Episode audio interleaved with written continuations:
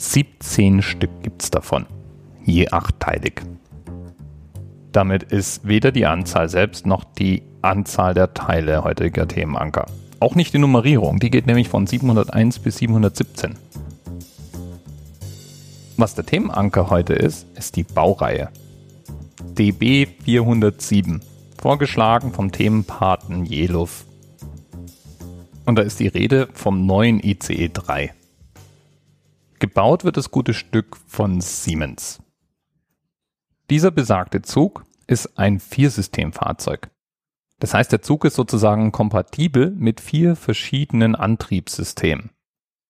Gemeint ist damit die Oberspannung. Ich dachte ja ganz naiv, dass die Stromleitungen, die im Zugverkehr eingesetzt werden, schlicht und ergreifend einem ähnlichen Standard folgen wie alle anderen Leitungen in Europa. Wir hatten es davon schon mal. Dem ist aber nicht so. Stromsysteme für Züge, die variieren von 750 Volt Gleichspannung bis 25 Kilovolt Wechselspannung. Der Zug der Baureihe 407, der wird in Frankreich, Belgien und in Deutschland als Zug eingesetzt. Und damit er das kann, hat er vier verschiedene Stromsysteme, die unterstützt werden. Nämlich jeweils zwei Gleichstrom- und zwei Wechselstromsysteme. Und da fand ich zum Beispiel interessant, dass dieser Zug, wenn er denn auf Gleichstrom betrieben wird, nur noch knapp die Hälfte seiner maximalen Leistung erreicht und auch 100 kmh langsamer ist. Seine Höchstgeschwindigkeit bei Wechselstrom sind 320 kmh, bei Gleichstrom 220. Höchstleistung bei Wechselstrom 8000 Kilowatt.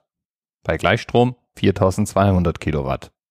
Es gibt ja immer wieder mal Berichte von Leuten, die bei Mutproben ums Leben kommen, weil sie auf einen ICE steigen und so eine Leitung berühren.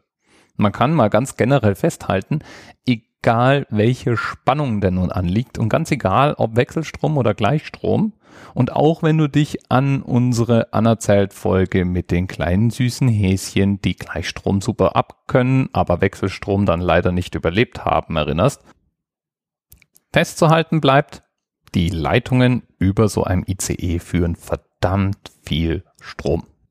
Und im Normalfall überlebt man das auch nicht. Aber Ausnahmen bestätigen auch hier natürlich die Regel. Am 29.05.2011 da konnte die FAZ von einem kleinen Wunder berichten.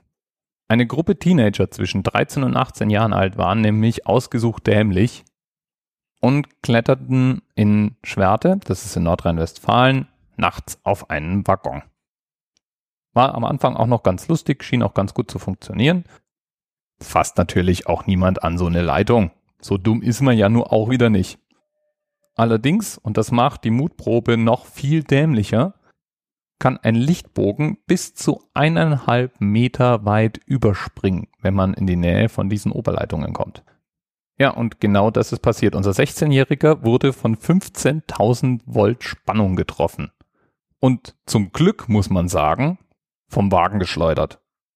Da blieb er dann bewegungslos, bewusstlos, mit schweren Verbrennungen, schwer verletzt liegen und wurde vom Rettungshubschrauber ins nächstgelegene Krankenhaus verfrachtet.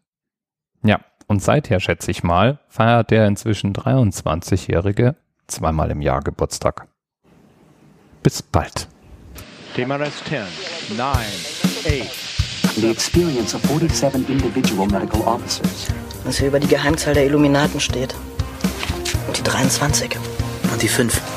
Wieso die 5? Die 5 ist die Quersumme von der 23.